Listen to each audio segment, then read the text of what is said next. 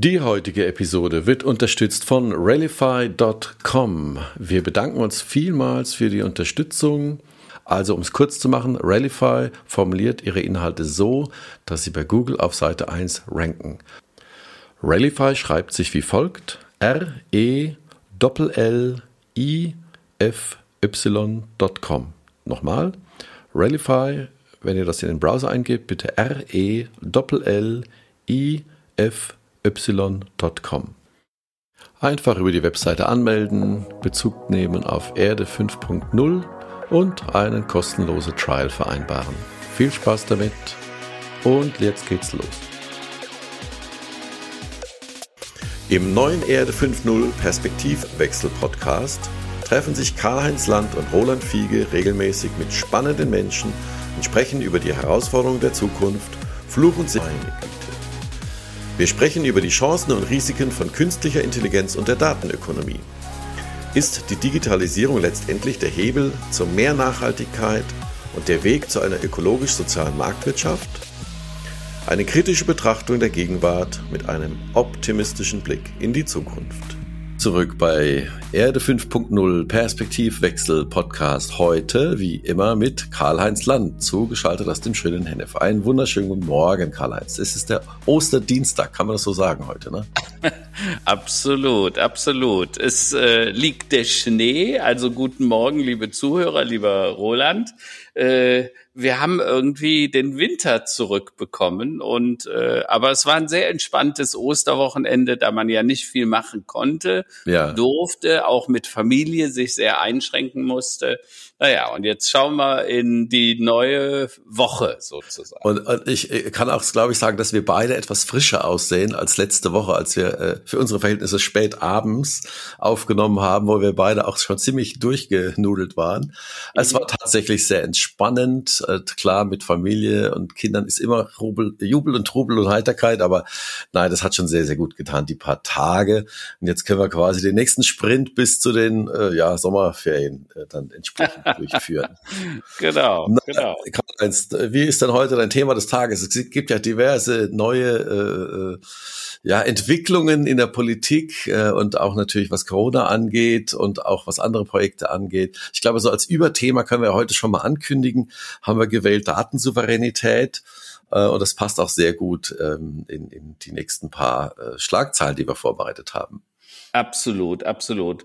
Also Roland, man muss ja sagen, äh, die News überschlagen sich ja im Moment förmlich. Mhm äh, äh, ich sag, willkommen in Zeiten der Unsicherheit. Viele Bürger sind total verunsichert. Am Osterwochenende hatten wir viele Demonstrationen äh, zum Thema Corona, aber auch Friedensdemonstrationen. Also die Friedensdemonstrationen sind übrigens sehr friedlich abgelaufen, sehr diszipliniert mit Corona und unter den Maßgaben der ja, Hygienevorschriften. Ja. Das war ganz anders bei den Demonstrationen der Querdenker. Da hat es wieder ziemlich radikale Anwürfe, Vorwürfe gegeben. Äh, also Nazis, AfD-Menschen, die sich da extrem exponiert haben, kann ich nur äh, auf ein paar, äh, paar, paar Zitate verweisen. Aber ja, ja. Ähm, äh, vor allen Dingen, man hat die Corona-Maßnahmen nicht eingehalten und es gab, gab richtige Ausschreitungen, nicht nur bei uns in Deutschland, auch in Belgien. Ähm, äh, Herr Laschet hat dann ein neues Wort erfunden, äh, die Corona-Lockdown-Brücke, ja. Also Was auch das, immer das, das sein soll. Ja, das Prinzip Hoffnung, das haben sie wahrscheinlich gemeinsam mit der Firma Scholz and Friends erfunden. Ich weiß nicht, ob du das weißt. Scholz und Friends hat ein 25 Millionen Euro Budget für eine Impfkampagne für die Bundesregierung ah. bekommen, um ah. Impfen attraktiver zu machen, gerade jetzt mit dem AstraZeneca-Verunsicherung und so. Und ähm, naja, aber ich glaube, äh, einfach nur äh, Impfstoff da haben wäre schon attraktiv genug. Also wozu muss man eine Kampagne machen für etwas, wo es eh zu wenig von gibt. Roland, du bist eingefroren. Aber gut. Es sei Scholz und Friends gegönnt. Bist du da?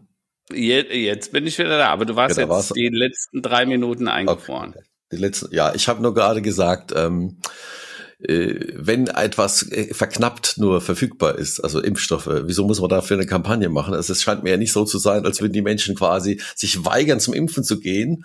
Aber gut, wir, äh, wir sicher, es sicher nicht unser Hauptproblem, ja. Nee, aber nee, nee. immerhin, scheinbar macht man sich mal über andere Dinge Gedanken. Ähm, spannend finde ich in dem Zusammenhang, dass Herr Laschet die Lockdown-Brücke fordert ähm, und sagt, also wir müssen nochmal in einen harten Lockdown, der kurz und schmerzvoll ist. Ähm, Portugal, äh, die ja mal eine Inzidenz hatten von 900, also die wirklich das Sorgenkind Europas waren, mhm. die jetzt inzwischen bei einer Inzidenz von 50 oder unter 50 sind, die sagen, wir wollen im Moment keine weiteren Lockerungen, weil wir den Sommer nicht gefährden wollen. Mhm. Weil die mhm. sehen einfach das Risiko, dass das wie so ewig grüßt das Murmeltier rauf, runter, rauf, runter und es ändert sich nichts. Und die Portugiesen scheinen da sehr diszipliniert, was man mhm. ja üblicherweise von den Spaniern, Portugiesen oder Italienern nicht so erwartet hätte. Ne? Äh, spannend finde ich, ähm, eine aktuelle Studie der Bertelsmann äh, äh, Stiftung, äh, die ähm, äh, Zukunftsängste bei den jungen Menschen sehen und die Ursache äh, sehen die Forscher in dem zunehmenden Gefühl der Isolation. Ne? Mhm, 38 mhm. Prozent der Jugendlichen sagen, äh, äh, sagten vor einem Jahr, sie machen sich große Sorgen um ihre Zukunft. Inzwischen sind das 50 Prozent. Ähm, viel mehr Menschen nehmen äh, teil an Telefonseelsorge, also die benutzen das mhm, Telefon mhm. wirklich, um mit jemandem zu sprechen der gesellschaftliche Zusammenhalt in Zeiten der Pandemie, der sei gefährdet. Äh, eine gute Geschichte ist, dass die Studie aus, auch sagen, ähm, dass sie äh, solidarisch sind, also dass man den Lockdown eigentlich dennoch begrüßt. Und zwar, das sagen die Jungen und das sagen die Alten, die über 75-Jährigen. Also da gibt's scheinbar übergreifenden guten Zusammenhalt. Ähm, und ich sehe darin auch einen Ausdruck gesellschaftlicher Solidarität durch die jüngere Generation, weil wir tun die ja immer gerne schnell so ab, die sind so leichtlebig und äh, scheinbar ist das nicht der Fall. Aber das äh, Depressionsbarometer zeigt deutliche Negativfolgen. Ähm, äh, zwei Drittel der jungen Menschen sehen einfach äh, die große Krise noch vor sich, also sprich in den nächsten Jahren. Und du hast das mitbekommen, die Abiturprüfungen äh, äh, Prüfungen werden unter Umständen noch nicht mal mehr schriftlich ja. stattfinden, sondern die wollen das nur mündlich machen. Und da finde ich es besonders bemerkenswert, ein Vorstoß von Ralf Brinkhaus. Ich weiß nicht, ob das alle wissen. Ralf Brinkhaus ist der Vorsitzende der CDU-CSU-Bundestagsfraktion äh, und er möchte das Staatswesen modernisieren. Ähm, er spricht eigentlich sogar von sowas wie einer Revolution. Ähm, er sagt, äh, dass wir neues Staatswesen brauchen. Er redet davon, dass unser Staatswesen aus einer anderen Zeit wäre und das habe uns lange gut getragen, aber das System ist unter Krisenbedingungen äh, einfach an seine Grenzen geraten und er sagt, die Verfahren und Abläufe seien zu schwerfällig. Äh, Im Grund seien wir innovationsfeindlich. Ich finde das bemerkenswert, dass das jemand aus der CDU-Bundestagsfraktion sagt, denn immerhin war die CDU-Bundestagsfraktion ja 16 Jahre dabei. Aber ähm, man muss natürlich auch sagen, ähm, äh, Ralf Brinkhaus ist ja auch wie so ein Phönix aus der Asche gekommen. Also als mhm. der vor anderthalb Jahren gewählt wurden, hatte den keiner auf dem Schirm. Das finde ich äh, gut. Ja. Und Brinkhaus räumt ein, dass die Stimmung in der Union angesichts der schwachen Umfragewerte, äh, speziell durch die jüngsten Affären, ne, hier Maskenaffären und so weiter, äh, äh, gefährdet sei. Und es sei wichtig, dass wir eine starke Gemeinschaft bleiben ähm, und äh, dass wir nicht nur die Kritik äh, annehmen, sondern sie auch pragmatisch mit neuen Lösungen äh, angehen. Und das finde ich äh, ehrlich gesagt super. Also insofern äh, Hut ab vor Herrn äh, Brinkhaus, äh, würde ich ihn gerne zu unterstützen. Ja, wir haben ja in den letzten Monaten auch schon öfter festgestellt, es fehlt an der Vision, es fehlt, äh, es gibt viele gute Ideen, aber wir ersticken ja immer im, in der Bürokratie und äh, in der, äh, damit, dass wir uns mit uns selbst am liebsten beschäftigen und äh, genau. quasi sagen, na ja, äh, wenn wir das jetzt so machen, dann müssen wir das beachten. Das also die die bis hin zum Föderalismus, der ja auch an seine Grenzen jetzt gekommen ist. Und das beruhigt mich auch ein bisschen, dass da jetzt noch jemand anderes ins Spiel kommt, außer äh, dem Herrn Söder, der sicherlich mit starker Hand und mit wir müssen reglementieren, ja. ähm, sicherlich auch viele Freunde im, im Wahlkampf haben würde, ja. wäre er den Kanzlerkandidat.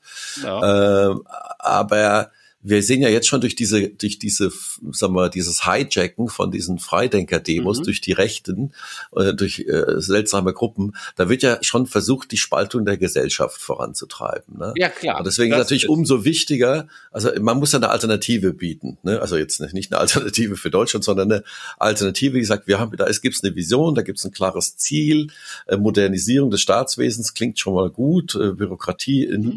also verringern, das klingt ja auch so ein bisschen nach Lindner auch, ne, nach FDP. Aber ja. ich, äh, äh, das ist auf jeden Fall ein schlauer Joker, den da die CDU aus dem Ärmel holt, denn ähm, der war ja jetzt lange unter, unter, sag mal, in Deckung, ja.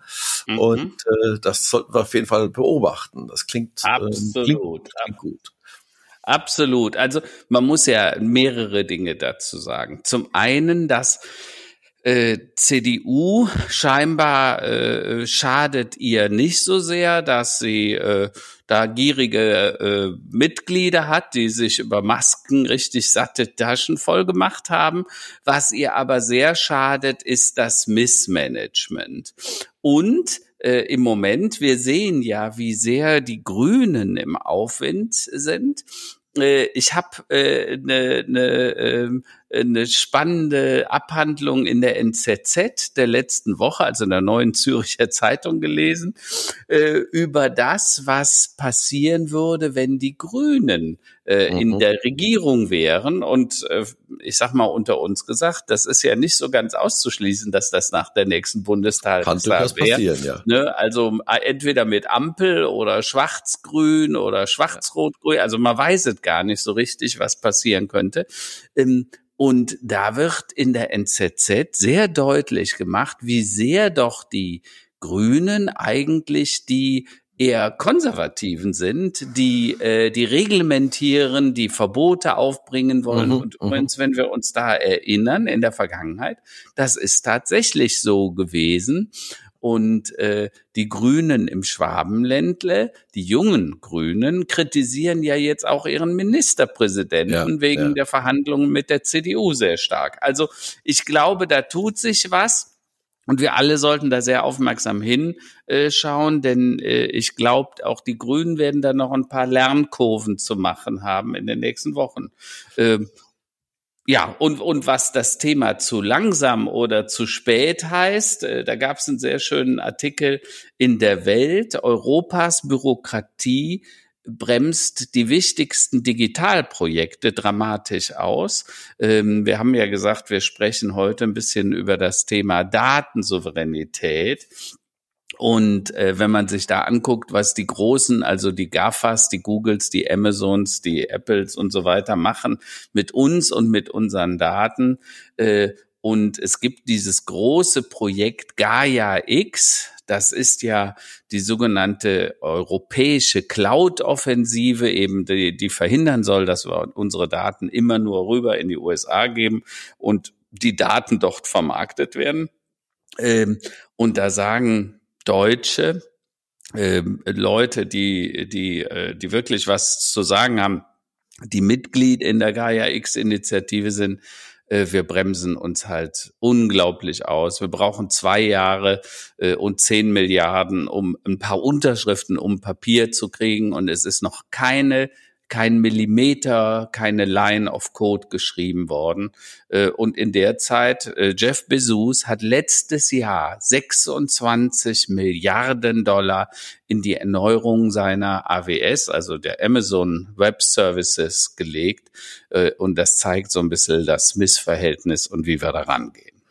Da kommen wir auch gut. Das, das war auch genau meine Schlagzeile des Tages. Ja, also dieses hoffnungsvolle Projekt Gaia X, was ja ähm, ja, ein wichtiger Grundstein wäre für eine, für eine Souveränität, für eine Datensouveränität, für eine etwas, eine, eine äh, Unabhängigkeit ähm, von, sagen wir mal, äh, nordamerikanischen Anbietern, was Datenverarbeitung und, und Server, äh, äh, Cloud-Services angeht. Äh, die Idee war ja groß und die ist auch gut, aber das sehen wir auch und ähnlich wie jetzt, wir sehen, ähm, äh, wie, wie Brink äh, äh, ich bin ich fast Brinkmann gesagt, aber Dok Dr. Brinkmann war, war jemand anderes, ne? Der, der Herr Brinkhaus. Ja. der Herr Brinkhaus sagt, wir müssen die, äh, quasi den Staat reformieren. Sehen wir ja auch genau hier bei Gaia X, äh, dass äh, die Organisationsform in diesem Falle die Mischung aus, sag mal, Konzernen, IT-Konzernen, Telekommunikationsprovidern, Softwarefirmen plus Staat, Staaten, nämlich die EU, äh, dass das natürlich jetzt nicht gerade, naja, ein Schnellboot ist, um, um schnell irgendwo zu einem Ziel zu kommen, sondern das ist ja noch größer als ein Supertanker. Äh, und das scheint ja jetzt schon, äh, naja, zumindest mal nicht von schnellem Erfolg gekrönt zu sein. Und äh, da ist ja auch, stellt sich die Frage, nämlich unser Tagesthema, so Datensouveränität mit so einer Organisationsform gegen, sagen wir mal, Internetmilliardäre aus USA, die einfach mal eine Entscheidung fällen und ein paar Milliarden in die eine Richtung schicken und investieren genau. Genau. und losrennen lassen. Äh, ist das dann überhaupt der richtige Weg? Ähm, aber bevor wir das diskutieren, äh, können wir vielleicht mal überlegen, wie sind wir denn eigentlich in die Situation gekommen, wo wir gerade sind? Wenn wir sagen, es gibt momentan keine Datensouveränität, äh, wir haben quasi nichts zu melden im Internet und was mhm. Technologie angeht, was Infrastruktur angeht. Das war doch mal anders. Karl-Heinz. Also wenn wir uns überlegen, es gab ja mal den Begriff Wirtschaftswunder, es gab mal den Begriff Exportweltmeister ähm, und es gab ja auch mal die Vision vom großen, starken Europa. Was genau. ist denn in den letzten 20 Jahren passiert? Und, und vom deutschen Ingenieurtum, die alles lösen. Ja, ja. ja. Also äh, ich glaube, du musst ja immer Ursache und Wirkungsprinzipien betrachten. Und ähm, Tatsache ist, Deutschland ist ja deshalb so stark, weil es einen unglaublich guten und starken Mittelstand hat. Mhm. Und dieser Mittelstand ist entstanden, weil es relativ viele Industrien gab, in denen wir wirklich gut waren. Denk an die Automobilindustrie, denk an die Stahlindustrie. Da gab es viele Dinge. Ne? Denk ans Ruhrgebiet. Wie ist das alles ja. geschehen? Ne? Da gab es halt Kohle. Kohle war eine preiswerte Energie. Die hat dann die Stahlindustrie erlaubt. Aus dem Stahl wurden Maschinen, Anlagen, Autos gemacht. Und diese Autos, die haben wir verfeinert, verbessert ich sage immer, inkrementell besser gemacht. Wir haben nie disruptiv gearbeitet. Wir haben nie, also das ganz, die ganze neue Mobilität erfunden. Die wird mhm. ja im Moment tatsächlich woanders erfunden. Und dadurch haben wir eine Industrie, die zum Exportweltmeister wurde, aufgebaut. Und inzwischen glaube ich, und das haben scheinbar auch Leute wie Ralf Brinkhaus erkannt, Deutschland erstickt an seiner Bürokratie. Dadurch, dass wir immer alles regulieren wollen, immer alles sofort gleich behandeln wollen. Und äh, so kommen wir dann auch zu Gaia X. Ne? Da sind 22 Unternehmen und damit auch Unternehmer, die wollen eine europäische Cloud entwickeln, aber jetzt versucht man das wieder allen gleich zu machen. Ne? Äh, denk an die Impfpannen. Ne? Da werden auf der einen Seite zweieinhalb Millionen Impfdosen weggeschmissen, weil äh, wir keine, weil wir sie nicht zuordnen können. Und auf der anderen Seite äh, beklagen wir, dass nicht genügend und schnell genug geimpft werden kann. Ne? Wir machen riesige Impfcenter und so weiter. Ähm, tatsächlich äh, mit viel Bürokratie vorbereitet und durchdekliniert bis aufs Letzte. Äh, und andere, die gehen einfach an die Straße in den Supermarkt und impfen die Leute dadurch. Ja, ja. ja, ja. Also äh, Deutschland hatte immer schon den Hang zur Bürokratie äh, und des Verwaltens und im Moment, glaube ich, auch des Tode, zu Tode Verwaltens. Ja, ja. Ähm, und was man sehen kann, wir haben immer noch einen extrem hoch, großen Beamtenapparat in Deutschland. Meine Befürchtung ist, wenn wir den um die Hälfte kürzen würden, äh, mit weniger Menschen, mehr digitalisieren, dann würden die Dinge in Deutschland wahrscheinlich viel, viel besser laufen. Ja, also äh, das ist zumindest eine These, die ich mal in den Raum stellen möchte. Ja, und wenn wir da mal überlegen, also was, was treibt denn jetzt heute, ne, in 2021, was treibt denn die Weltwirtschaft an? Was sind denn die großen Dinge, die skalierbar Wohlstand schaffen, ähm, unser Leben erleichtern. Das sind ja eben jetzt nicht nur, nur noch bedingte Automobile, ja, und, oder Stahl wird auch keine mehr gemacht, sondern da gab es ja vor ja, 30 Jahren ähm, mal so eine Erfindung, die hieß das Internet, äh, die hatte mit ja, Kommunikation zu tun. Ähm, das wurde ähm, äh, auch nicht in Deutschland erfunden. Ähm, äh, Sir Berners-Lee war ein Brite, ne? Der hat HTTP ja. hat er in, in, in, am CERN entwickelt, in, in der Schweiz, in einem Forschungslabor äh, quasi. Ähm, so, und dann ging das ja los, da musste man ja letztlich Knotenpunkte schaffen und ein Kommunikationsnetzwerk schaffen, was ja durch das ARPANET entstanden ist, also eigentlich eine, eine militärische Nutzung äh, ursprünglich mal ge gedacht war. Das war ja, sag mal, der absolute Anfang von allem. Und dann hat man relativ schnell erkannt, man benötigt ja damit diese Kommunikation funktioniert, äh, Netzwerke, das ging erstmal über Telefonleitungen und dann wurden sukzessive auch Datenleitungen durch die Ozeane gelegt, natürlich von den Handelsplätzen zu einem, von einem Handelsplatz zu dem anderen Handelsplatz. Und da ging es ja eigentlich schon los. Da ging es im mhm. Prinzip auch schon relativ schnell los, Glasfaserleitungen über den Atlantik dann auch mal zu verlegen. Und da haben wir uns ja eigentlich gar nicht dran beteiligt. Ne? Also das ist ja. ja eine Sache, die wurde, du, du hast es, Entschuldigung, wenn ich das sage, du hast es ja vielleicht noch erlebt, ja, Nixdorf äh, gab es ja da mal, Siemens hat irgendwann mal Computer gebaut. Äh, ja. Es gab ja durchaus auch deutsche ähm, Anbieter, äh, die dann versucht haben mitzuspielen, aber noch vor dem es, Internet. Es ist noch schlimmer. Ich weiß nicht, ob dir das so richtig bewusst ist.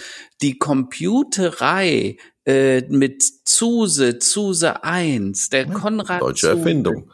Der, der Deutsch, der, wir haben äh, diese Maschinen erfunden, äh, aber wir haben sie nicht besonders gefördert. Das war was, was außerhalb dessen war, was wir uns vorstellen konnten und wollten.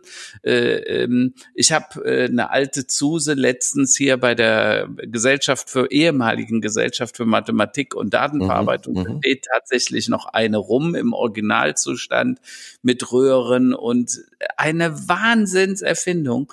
Aber der Herr Zuse ist tatsächlich, äh, hat es nie durchsetzen können, hat nie Unterstützung bekommen.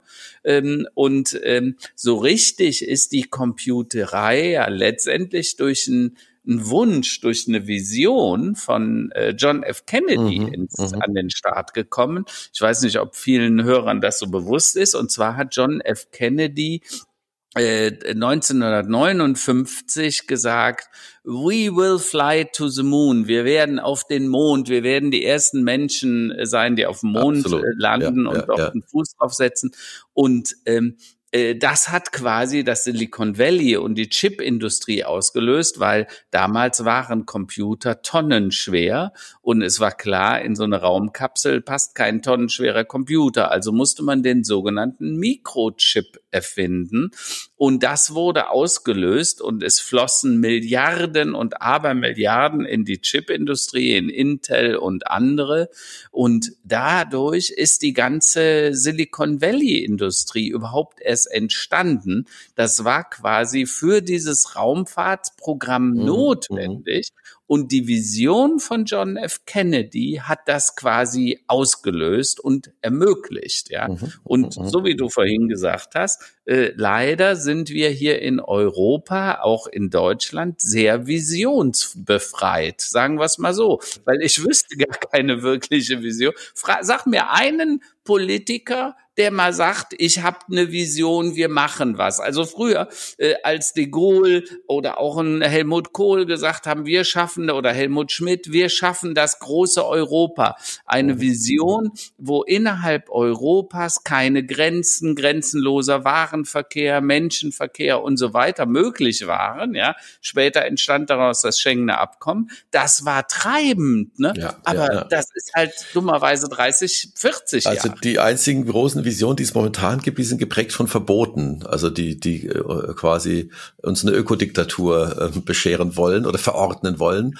was sicherlich auch seine Vorzüge hat. Ja.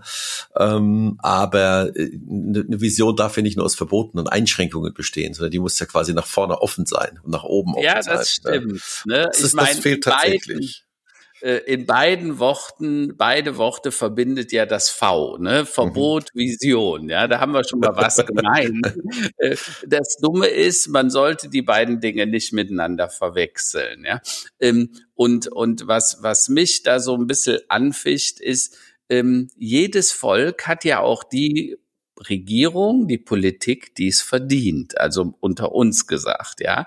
Und da müssen wir uns als Wähler natürlich auch dann den Vorwurf gefallen lassen, wir haben diese Regierungen ja immer gewollt. Wir haben auch Angela Merkel offensichtlich 16 Jahre lang gewollt, auch wenn sie im Moment ein bisschen in Ungnade fällt.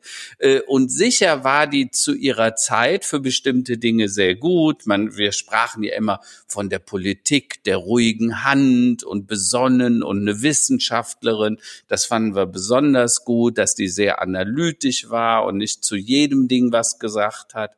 Ähm, Jetzt stellen wir fest, dass uns das in eine Situation gebracht hat, äh, wo die Strukturen scheinbar extrem verkrustet sind.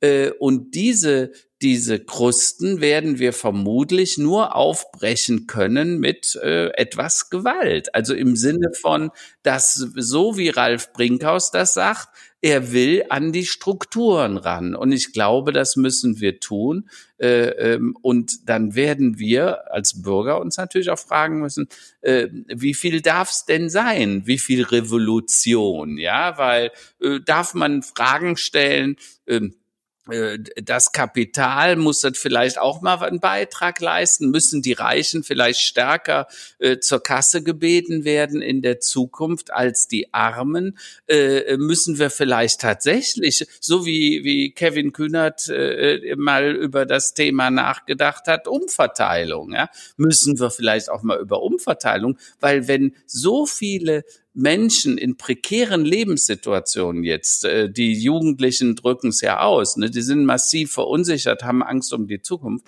müssen wir denen vielleicht Hoffnung geben und sagen, pass auf, okay, wir verteilen das gerechter. Äh, solche Fragen werden wir uns stellen und gefallen lassen. Wird noch viel passieren in, bis, bis September mit, mit solchen Fragestellungen und, und Ideen. Ja. Aber lass uns mal kurz zurückkommen zum Wirtschaftswunder Deutschland und dann, dann ist Silicon Valley passiert. Äh, und da haben wir ja quasi schon die nochmal Lufthoheit, was Betriebssysteme, also was so das Rückgrat angeht, was die, der Dieselmotor des PCs, ja, so MS-DOS und, und was dann äh, äh, noch alles kam, haben wir ja quasi schon abgegeben. So. Mhm. Und dann kam irgendwann mal jemand auf die Idee, äh, ja, Internet, man müsste ja mal kommunizieren. Das war also erstmal eine, eine, eine Initiative, die quasi militärisch äh, angetriggert wurde. Und dort, äh, da brauchte es ja auch Komponenten, die das Internet miteinander verbinden. Natürlich einerseits Server und auch Serverbetriebssysteme, aber natürlich auch äh, Switches, also die Geräte, die letztlich am Ende, um es mal vereinfacht darzustellen, am Ende dieser Glasfaserleitungen sitzen, mhm. die dann den Verkehr regeln. Ja, also wenn jetzt ich eine E-Mail irgendwo hinschreibe oder eine Webseite besuche, also DNS-Services und alles diese. Also das wurde ja quasi alles schon äh, damals kreiert, TCP/IP als Protokoll. Da hatten wir alles schon mal gar nichts mit zu tun.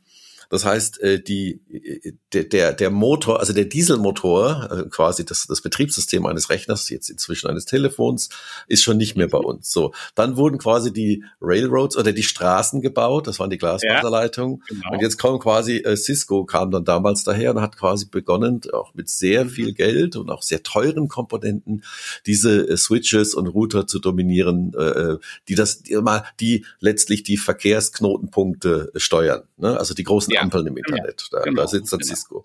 Und da kam dann irgendwie vor 15, 20, knapp 20 Jahren, eher 15 Jahren, noch ein chinesischer Anbieter hinzu, Huawei, der ja auch jetzt schon sehr breit ist, der gesagt hat, ach, kopieren wir mal äh, das Cisco äh, OS bauen wir mal da was außen rum und verkaufen es für einen Bruchteil von, von dem und haben damit natürlich auch sehr erfolgreich ihre Komponenten an den Straßenkreuzungen ähm, äh, des Internets letztlich auch platziert. So, also wir haben quasi den Dieselmotor, sprich die Betriebssysteme nicht in der Hand. Wir haben die Straßen nicht in der Hand, weil mit Glasfaser rund ums, um die Welt haben wir auch kaum was zu tun.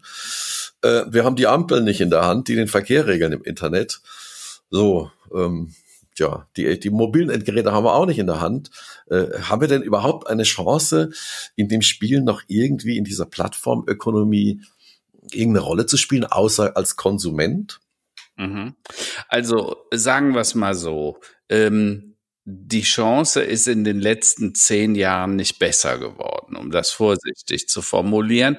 Es gibt ja einige wenige europäische, auch ein deutsches Unternehmen, das Milliardenwert ist, die Firma SAP. Mhm die übrigens auch Mitglied in der Gaia X, in dem Gaia X Konsortium äh, sind, weil sie natürlich sehen, dass das auch eine Chance ist. Vielleicht muss man offen sagen, auch die letzte Chance für SAP.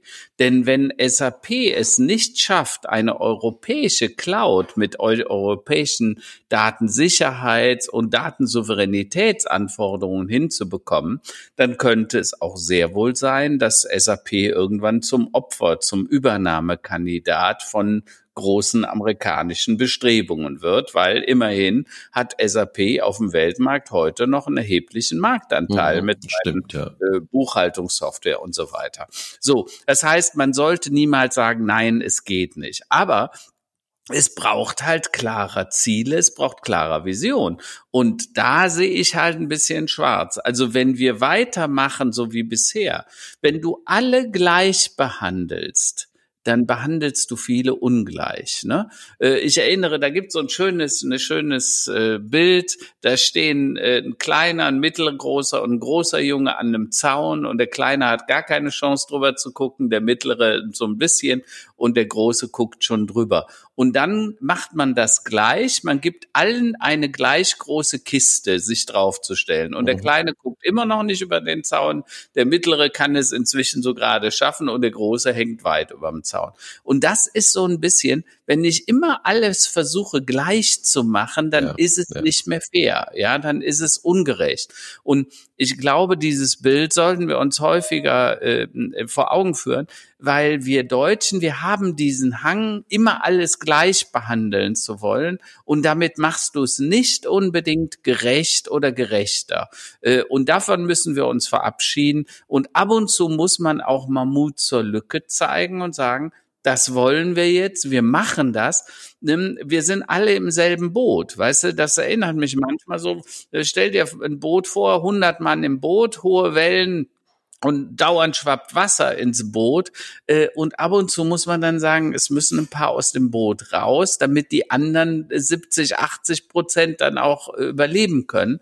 Das ist manchmal auch in Industrien so. Ne? Also denke an die Förderung äh, und das Quersubventionieren der deutschen Automobilindustrie, mhm. die sich übrigens im Niedergang befinden. Denk an die Fördermittel, da haben wir schon häufiger drüber gesprochen, ja, ja. die wir der Luftfahrtindustrie geben, den Luft Lufthansas, den Airbus, so weit, dass die EU-Kommission inzwischen sagt, das geht so nicht. Das ist ungerecht, was ihr da tut. Ihr subventioniert die auf eine Art und Weise. Äh, damit äh, äh haut ihr den ganzen Wettbewerb kaputt. Übrigens mhm. auch auf die Amerikaner. Und ja, die so. natürlich, die beschweren sich auch dann zurecht. Ja, klar. klar. so. Und deshalb sage ich, dass das geht nicht gut. Und deshalb müssen wir uns Dinge überlegen, wie wir zu einer neuen Gründerzeit kommen, diese, diese, diese Firmen, die wirkliche Potenziale und die Visionen entwickeln, dass wir die gezielter unterstützen äh, äh und auch offen gesagt ein bisschen pro-subventionieren, mhm. äh, weil wenn du alle wieder gleich behandelst, dann äh, wird wieder gar nichts passieren. Das absolut. Und wir haben ja auch gesehen, wenn wenn man die, dieser sogenannten Plattformökonomie, die eben auf den Betriebssystemen und der Infrastruktur und natürlich dem mobilen Internet und den Smartphones basiert. Ja, also da, da, wenn du quasi, wenn dir die Straße gehört, äh, die Ampel gehört, äh, der Dieselmotor gehört, das Auto gehört letztlich, äh, da kannst du natürlich auch äh, die Route bestimmen und die Geschwindigkeit. Ja, ja äh, und auch ja. sagen, ja, was äh, was wollen wir denn über diese Straßen transportieren? Das er, die ersten, die quasi äh, äh Branchen, die, wie nennt man das so schön, Disruption, ja, die aufgerissen wurden und zerstört wurden oder verändert mhm. wurden, war die Fotografie. Ähm, das nächste war die Musik, die gesamte Musikindustrie, äh, die Filmindustrie ist aktuell dran. Äh, dann kam ein Einzelhandel, kam dran. Äh, also das war ja auch schon vor, wenn man sich so eine deutsche Innenstadt anschaut, Ähm, vor 30 Jahren gab es auch schon der erste Run Richtung Shopping Malls und vor die große Stadt zu gehen. Da war das der Feind, ja, der, der Innenstädte, äh, die in den letzten Jahren, ich kann mir gar nicht vorstellen, so viele Wettbüros und Massagesalons kann man doch gar nicht brauchen. Äh, und trotzdem gibt's Leerstand. So, und jetzt kommt natürlich die Pandemie nach oben drauf. Äh, und jetzt ist eine, ein auf der Plattformökonomie äh, aufgezogener Dienstleister wie Amazon natürlich schlagartig systemrelevant. Ne? Und nicht nur die, die Lizenz zum Gelddrucken, sondern äh, irgendwann äh, geht das ja so weit, also wenn die sagen, nee, dich beliefere ich nicht mehr oder dich beliefere ich früher oder später nach bestimmten Parametern. Ähm, das, das nimmt ja, sagen wir, Abhängigkeitszüge an, äh, die wir vielleicht noch gar nicht so durchdacht haben. Ne? Also das also, heißt, diese, diese Abhängigkeit ähm, wird immer, immer stärker. So ist mein, mein Gefühl. Roland, das ist so. Aber es ist ja noch viel schlimmer, als du es beschreibst. Also ich zitiere Hagen Rickmann, der hat vor ein paar Wochen, dessen Telekom-Manager oder der Telekom Deutschland Geschäftsführer, ein guter Bekannter von mir, äh, und der sagte letztens in einem Podcast, äh, dass äh, Gaia X sei politisch getrieben, es gebe viele gute Absichten, doch bislang fehlten wichtige Impulse. Und es droht das wirtschaftliche Scheitern, so sagte er, äh, ähnlich wie eins bei dem gefeierten äh, Kommunikationsstandards der DE-Mail. Wir mhm. haben ja versucht, die DE-Mail. Also da waren viele Telekommunikationsanbieter daran beteiligt und das Ding ist einfach gescheitert. Ähm, und äh, Maximilian Ahrens, ähm, Technikvorstand äh, von der äh, T-Systems, der verantwortlich ist dafür, der bemängelt in einem anderen Interview, dass die Firmen, die Mitglieder, die Gründungsmitglieder von Gaia X wie Mercedes und BMW, dass die selber inzwischen große Aufträge an, äh, an mhm. äh, Amazon AWS Services gegeben hätten.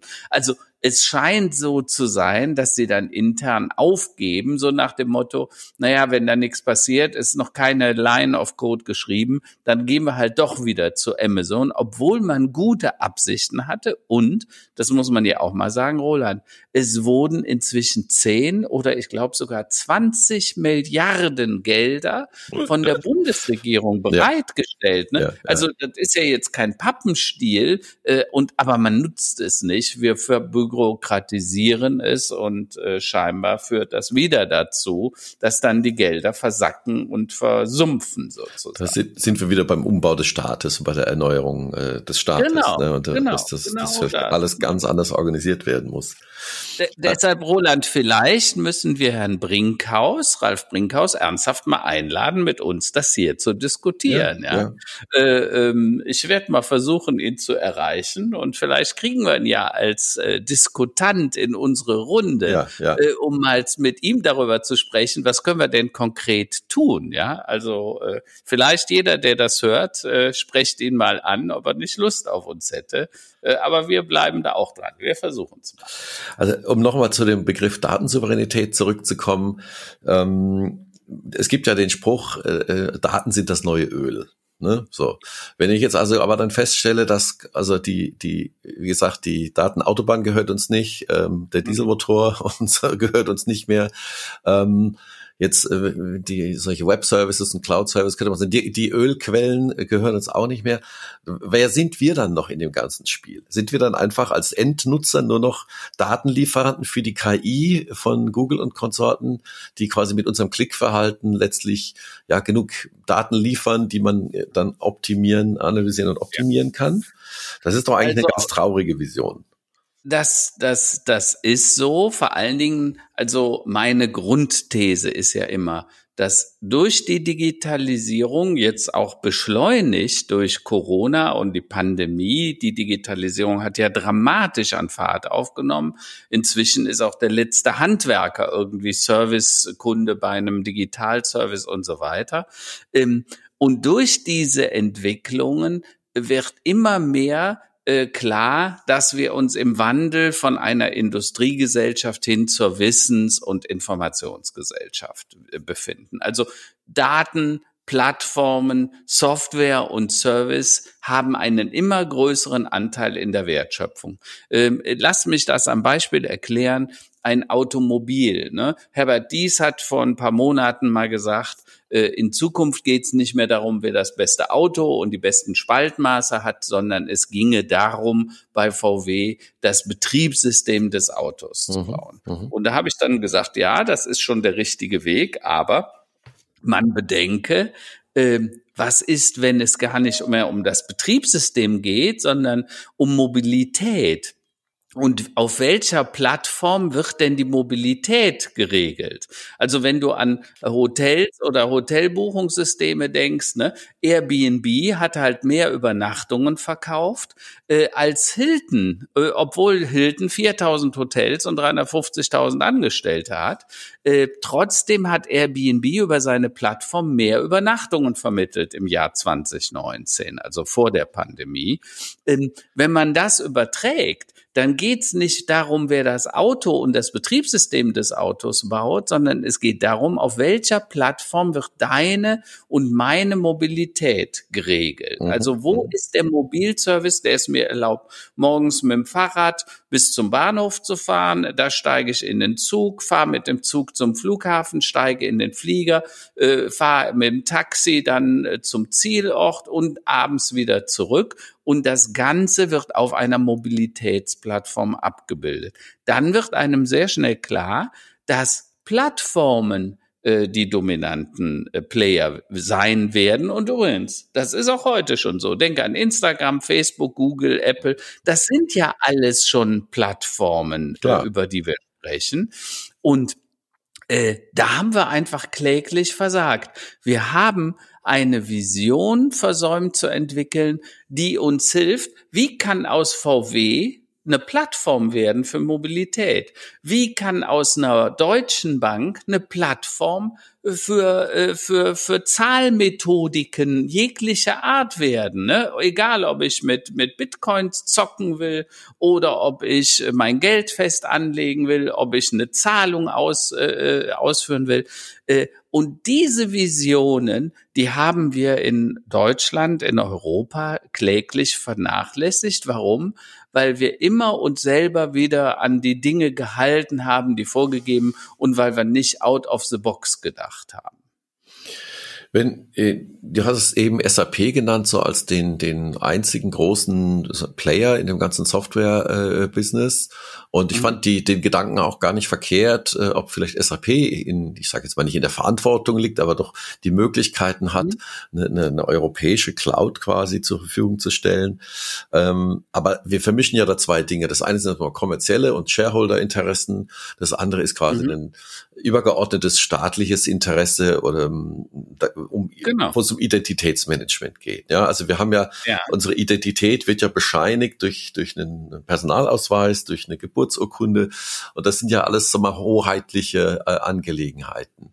Ähm, jetzt haben wir aber in der in, also in der Offline-Welt ist quasi der Staat derjenige, der unsere Identität bestätigt. So mal platt ja. gesagt. Mhm. In der Online-Welt ist es ja anders. Also in der Online-Welt haben wir unsere Identität noch, hast eben schon Instagram genannt, also mal Facebook ist mhm. quasi der äh, Holder der, der, der, der meisten Online-Identitäten global.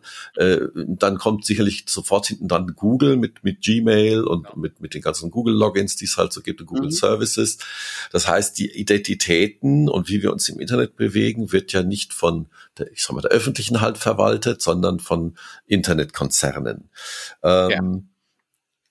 Kann man Übrigens, das auf Dauer eigentlich durchhalten? Ist das so richtig? Ja, das äh, könnte man, äh, aber noch zwei Dinge. Ich weiß nicht, ob du das mitbekommen hast. Gerade am Wochenende kam ja raus, dass 533 Millionen Identitäten mhm. von Facebook mhm. äh, äh, gehackt worden sind. Ne? Inklusive ne? der Handynummer von Mark Zuckerberg, ja. Genau, genau. Das heißt, seine eigene Handynummer wurde mit verbreitet. Das war und, schon ein paar äh, Jahre alt. Äh, irgendwie, ich glaube, von 2019 waren die Daten. Aber das war auf jeden Fall natürlich ein Riesending. Das war 533 Millionen Identitäten, ist schon mal eine Nummer. Ja, und ja. deshalb sage ich, also, wie entstehen große Dinge? Durch große Vision. Also als Bertha Benz damals mit dem ersten Mercedes quasi äh, äh, ihre ihre ihre Marketingtour gemacht hat, hat das dazu geführt, dass die Leute gesagt haben: Mann, wenn selbst eine Frau so ein Ding fahren kann, das hat man Frauen damals gar nicht zugestanden oder äh, vorstellen können, dass eine Frau sowas kann, dann kann das ja wirklich jeder, ja. Also ja, ja. hat das zum Aufstieg der Automobilindustrie in Deutschland und dann sind neben Benz und äh, den anderen BMWs und Audis und so weiter der Autounion sind ganz viele Automobilkonzerne, die haben die Zulieferer ge geprägt, ne, ganz viel Zulieferindustrie. Und daraus entstand unser Backbone des Mittelstandes, ne, sehr viel im Schwabenländler, aber auch in anderen Bereichen von Deutschland, denk an VW in Wolfsburg und so weiter. Das ist alles dann entstanden aus dieser Vision und wir haben die Autos ständig verbessert und zu dem gemacht, ne, also heute ein Amerikaner, ein Chinese, wenn der was auf sich hält, der fährt halt ein deutsches Auto, weil es ein Premium-Produkt ist. Zumindest war das bis vor wenigen Jahren so. dass das fängt ja an zu wackeln. Denk an den Erfolg von mhm. Tesla und mhm. anderen. So, warum? Weil wir nicht mehr Innovationsführer sind. Das ist ja selbst, was äh, äh, Brinkhaus sagt in seiner Ansprache. Er sagt, wir sind innovationsfeindlich. Und da müssen wir uns alle an die eigene Nase packen, warum das denn so ist. Warum, äh, also in den Nordics, also skandinavischen Ländern, wird heute schon 60 bis 70 Prozent des Geldverkehrs äh, über Handy gemacht. Also in oh. irgendeiner Form Kreditkarte oder eben auch mobile Zahlmethoden. In Deutschland haben wir, glaube ich, sieben bis zehn Prozent, ja. Also Tatsache ist, wir sind 20 Mal wichtiger von der Wirtschaftskraft als die Nordics, die skandinavischen Länder. Mhm. Aber wir Deutschen sind halt extrem äh, innovationslahm. Ne? Ja. Lassen wir es mal vorsichtig formulieren. Und dasselbe gilt dann auch für die Nutzung solcher Services. Und ich habe ja gesagt, und da haben wir uns ja häufiger drüber unterhalten, die Daten, es geht nicht mehr um Datensicherheit, Privacy und äh, Security alleine. Mhm. In Zukunft wird es um die Datensouveränität gehen.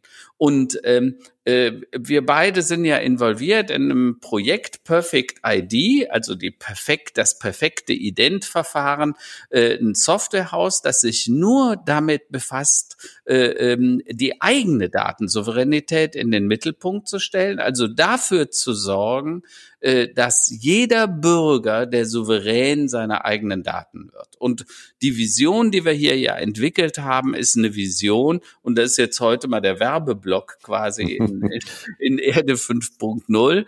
Ähm, aber die Vision ist ja, dass jeder Bürger bestimmen kann, wann wer mit seinen Daten in Kontakt kommt, wie viel er sehen darf oder auch nicht, äh, ob er die Daten dann freigeben kann oder sie auch wieder zurückzieht. Also meine, meine, meine Idee war ja immer, du gehst zum Arzt, und du hast einen neuen Arzt äh, und dann sagt er, hören Sie mal, Herr Fiege, ich bräuchte ihr das Röntgenbild von Ihrem Knie und das letzte Blutbild und ein Belastungs-EKG und dann kriegst du eine Anfrage auf dein Handy, Roland, und du gibst ihm dann die Daten frei. Und du kannst dann sagen, die kann er für immer behalten, weil er jetzt dein Hausarzt ist oder dein dauerhaft behandelnder Arzt. Oder du kannst auch noch fünf Minuten sagen, hör mal, das war nix, ich zieh die Daten wieder zurück. Und dann steht er wieder im Dunkeln. Und die Idee wäre ja dann, dass irgendwann Werbetreibende wie Adidas sehen, oh, du bist ein Radler, du fährst gerne mit deinem Rennrädchen und äh, hier ja, irgendjemand ja, ja. bietet neues Zubehör für dein Rad an und deine künstliche Intelligenz spricht dann mit dem Anbieter des, äh, des Teils äh, und der sagt, hör mal, lieber Roland, wenn du den Newsletter zu diesem Produkt liest, dann bekommst du 80 Cent. Und wenn du den Newsletter für sechs Monate subscribest, also den regelmäßig liest, dann biete ich dir 3,50 Euro an. Das heißt, deine Daten werden zu deinem Asset und auch zu deiner Kohle. Das heißt aber im Umkehrschluss, die Intermediäre Google, Apple, Facebook, weil die, die, die sind ja nur Mittelsmänner, die verwalten ja heute unsere Daten die werden an Bedeutung verlieren, zumindest in diesem Punkt. Äh, und die Plattform dafür, das ist Perfect ID und das finde ich einen guten Anspruch. Und ähm, ich habe jetzt schon mit vielen Leuten über diese Thematik gesprochen. Viele finden die Idee gut, aber da gibt's auch schon die ersten, die sagen, sag mal, da ist aber ein dickes Brett. Wie wollt ihr Brezelbude das denn hinkriegen? Und ich sage, Leute, wenn wir uns nicht auf den Weg machen, wenn wir das nicht zu einer Aktion machen für Deutschland, für Europa, dann werden es natürlich weiter die Amerikaner sein. Und ich möchte das so ein bisschen als David gegen Goliath verstanden wissen. Ja, das wird keine einfache Geschichte, aber wenn wir es uns nicht trauen, wenn wir nicht den unternehmerischen Mut haben, das zu finanzieren, genau, genau. das auf den Weg zu bringen, dann wird es eben keiner in Europa tun. Jede interessante Reise beginnt mit dem ersten Schritt und das sind ja nicht nur die Amerikaner äh, quasi, die da im Spiel sind, sondern die Chinesen drängen ja auch mit Macht da, da drauf. Und, äh, äh, es gibt ja immer noch viele Menschen, die denken, TikTok ist letztlich etwas, um witzige Videos äh, zu machen und Quatsch zu machen, aber es ist ja nichts anderes als wiederum eine, eine andere Datensammelmaschine. Und äh, genau das ist die Idee, das hast du natürlich wunderbar ähm, präsentiert und, und, und erklärt jetzt gerade. Wir müssen es schaffen, dass der Mensch wieder selbstbestimmt mit seinen Daten umgehen kann, die freigeben kann. Und das wird nicht mehr so sein, dass ein, eine Marke, äh, äh, ein, ein User eine, eine Marke liked, ja, sondern es ist, wird andersrum sein. Die, die Marken, die Werbetreibenden werden buhlen um diesen Direktzugang zum Konsumenten und werden sich quasi da Mühe geben müssen, dass der Konsument überhaupt noch Werbung sich anschaut. Und äh, es geht um ähm, Facebook hatte mal das ganze Thema Meaningful äh, Relations und Conversations äh, mhm. auch genannt. Da ist ja gar nichts mehr meaningful. Ja, das ist ja nur noch, ja. also du guckst dir irgendwas Witziges an, also Content, der irgendein anderer produziert hat, bezahlst als Plattform nichts dafür äh, und, und packst vorne dran noch nicht nur ein Werbeblock so, mittendrin, sondern gleich zwei Videos hintereinander. Ja, also das mhm. wird ja mhm. immer bunter und immer schlimmer und äh, letztlich das äh, äh, einzige, was wir davon haben, ist äh, ja, wir, wir dürfen klicken und wir dürfen diese Plattform kostenlos nutzen, aber letztlich äh, wird unsere, äh, unsere Lebenszeit monetarisiert. Äh, und das, ich denke, da ist die Zeit reif äh, und deswegen auch Perfect ID, dass wir das ein bisschen umdrehen, auf den Kopf stellen. Und äh, am Ende äh, ich bin ja auch oft äh, bei NTV auch immer gewesen, ähm, ob jetzt soziale Netzwerke, ob das immer so weitergeht. Und ich sage immer, auch wegen Datenschutz, solange der Nutzer den Mehrwert größer sag mal, sich, sich anfühlt, als äh, die, die Daten, die er hergibt oder irgendwie die, die Angst vor dem Datenverlust oder sonst was, äh, das, äh, umso länger werden diese Plattformen auch genutzt werden. Ja, das heißt, wir werden sicherlich eine, eine Verhaltensänderung äh, antriggern müssen und das ist natürlich sehr, sehr schwierig.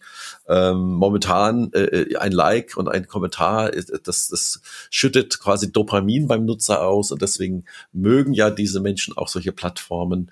Ähm, aber wir werden sicherlich auch noch andere Trigger finden, die Dopamin und Glück ausschütten, äh, um quasi eine Verhaltensänderung in unsere Richtung, in Richtung Datensouveränität auch hinzukriegen. Absolut, Roland. Aber lass mich hier zwei äh, Aufforderungen, möchte ich schon fast sagen. Ich finde es wichtig, dass sich auch unsere Zuhörer das Thema mal genauer anschauen, sich kritisch damit auseinandersetzen. Ähm, die neue Webseite von uns wird wann verfügbar sein, Roland?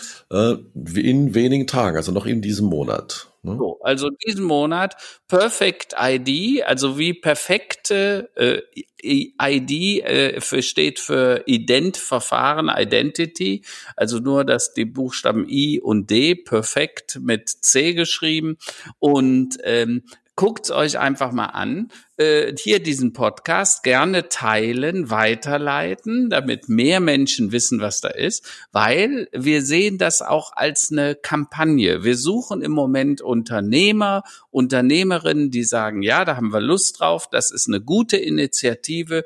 Wir reden im Moment mit Städten, äh, wir reden mit großen Banken, äh, die die Perfect ID nutzen möchten, um sicherzustellen, dass die Datensouveränität ihrer eigenen äh, Kunden nicht gefährdet wird und vor allen Dingen, dass sie nicht mehr über Google, Apple, Facebook die Logins machen, sondern über ein deutsches, über ein europäisches Unternehmen, das sich eben darauf äh, oder das Ziel gesetzt hat, Datensouveränität für jeden einzelnen Bürger äh, umzusetzen und zwar nicht auf bürokratische Art und Weise, sondern sehr pragmatisch. Äh, und am 15.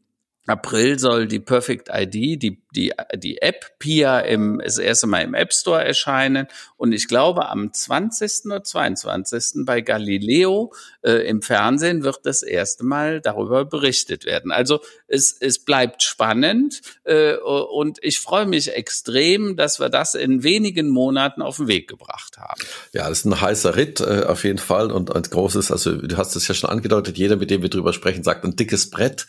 Wir haben schon überlegt, ob wir ein dickes Brett quasi ins Büro legen sollen und eine dicke Bohrmaschine dazu und beweisen können, dass man auch dicke Bretter Stück für Stück äh, schön auch klein kriegen kann. Also da haben wir keine Angst vor. Jeder, der mal Marathon gelaufen ist oder mit dem Rennrad über die Alpen oder sonst wohin gefahren ist, der weiß, man muss gut vorbereitet sein, man muss sich seinen Rhythmus einteilen und äh, auch wenn es mal weh tut und wenn es mal schmerzt und wenn es mal härter wird, das geht immer weiter. Das ist immer das Allerwichtigste. Und insofern sind wir da doch ganz gut und zuversichtlich, dass wir da auf einem guten Weg sind. Und ähm, ja, also da werden wir sicherlich auch hier im Podcast noch noch äh, häufiger drüber sprechen, wie denn so die der der Erfolg sich einstellt und und äh, was denn so alles so passiert, weil momentan passiert natürlich wahnsinnig viel jede Woche äh, in diesem äh, äh Bereich und rund um Perfect ID und der PIA-App. Und da werden wir sicherlich noch den ein oder anderen Werbeblock hier veröffentlichen können. Und ich denke, wir sollten auch mal ähm, noch unsere Mitgründer äh, auch noch mal einladen, ne? dass wir hier mal ja. quasi über unsere Motivation sprechen in einer größeren Runde. Also, genau, genau, genau. Ich glaube, das, das sollten wir mal als nächstes antriggern. Ne? Gut. Super. Na, dann äh, denke ich, äh, bleibt noch hier Top und Flop der Woche. Ne? Also das äh, ja, haben wir da was ja. vorbereitet, Karl-Heinz? Hast du, hast du spontan einen Top ja, und Flop der Woche? Absolut, absolut. Ihr müsst es euch äh, vorstellen. Äh, wir leben ja hier in so einer Art alten WG, also meine Frau Priska und ich gemeinsam mit Jochen. Und Fakt ist, äh, wir haben für Freitag einen Impftermin für Jochen, der 79 ist, also noch vor seinem 80. Geburtstag. Ne? Jetzt habe ich zwar immer noch die Befürchtung, dass ich auch erst mit 80 geimpft werde, ja, oder kurz davor. Bei der Geschwindigkeit äh, wäre das ja nicht auszuschließen. Nee, aber Quatsch beiseite. Also wir, wir freuen uns extrem, dass Jochen am Freitag um 10.20 Uhr, glaube ich, ich glaube 10.21 Uhr exakt geimpft werden. In Deutschland ja. muss immer alles ganz, ganz genau Jetzt, sein. Äh, ich sag's dir, ne, das, das ist alles durchdekliniert. Also spricht wieder für die Reform, die da notwendig ist. Äh, ja, und der Flop der Woche, äh, also ähm, äh, ich sag, äh, das, was im Moment passiert, äh, äh, gerade hier Thema Querdenker, also ich bin wirklich mehr als nur ein bisschen schockiert von dem, was die Leute da sagen. Da waren äh, am Samstag Vorträge vor dem Brandenburger Tor von den Querdenkern. Äh, in Stuttgart gab es große Randalen. Und ich muss sagen, ich bin einfach sprachlos ob der Dummheit der Menschen. Ne? Manchmal frage ich mich, das Virus hat ja offiziell keine biologischen, also keine, weiß, keine geistigen Fähigkeiten ja. und die DNA-Helix eines Virus ist extrem kurz, aber scheinbar äh, ist das Virus intelligenter wie mancher Querdenker. Entschuldigt, wenn ich das so deutlich sage. Die Hirnmasse scheint das zu übersteigen. Ich bin einfach nur sprachlos. Mehr kann ich dazu nicht sagen. Ja, da stellt sich so eine gewisse Sprachlosigkeit äh, ein, wie auch äh, sag mal, zu Trump-Zeiten noch, wo man sich denkt, das kann eigentlich nicht wahr sein. Aber es geschieht trotzdem. Deswegen umso, umso wichtiger, dass Richtung Bundestagswahl gute Konzepte, nicht nur Verbote und nicht nur äh, Einschränkungen quasi die einzige Vision sind, ob es jetzt um, um Corona geht oder ob es um Ökologie geht. Nein, wir brauchen eine starke Vision, wir brauchen einen aktiven Umbau des Staates. Deswegen, ähm, Herr Brinkhaus, wenn Sie uns hören, wir möchten da gerne mit Ihnen drüber reden, etwas, in, mhm. etwas detaillierter. Ähm, wir sprechen den an. ansonsten ja, Flop der Woche bei mir, muss ich sagen, eigentlich, eigentlich gab es nicht so richtig. Es läuft wirklich sehr gut alles momentan.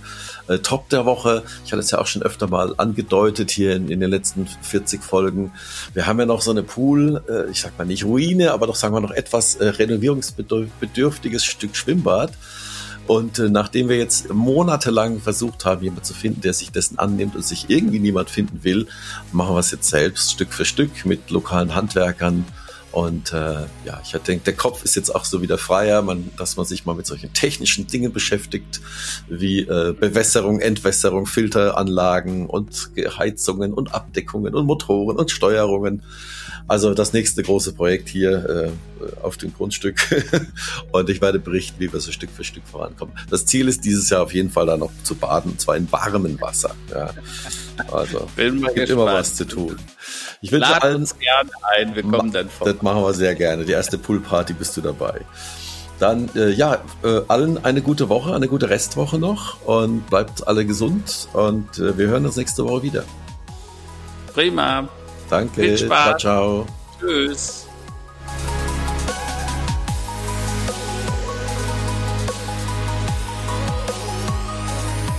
Ja, und wenn euch diese Folge gefallen hat, äh, teilt sie, liked sie, shared sie, kommentiert sie.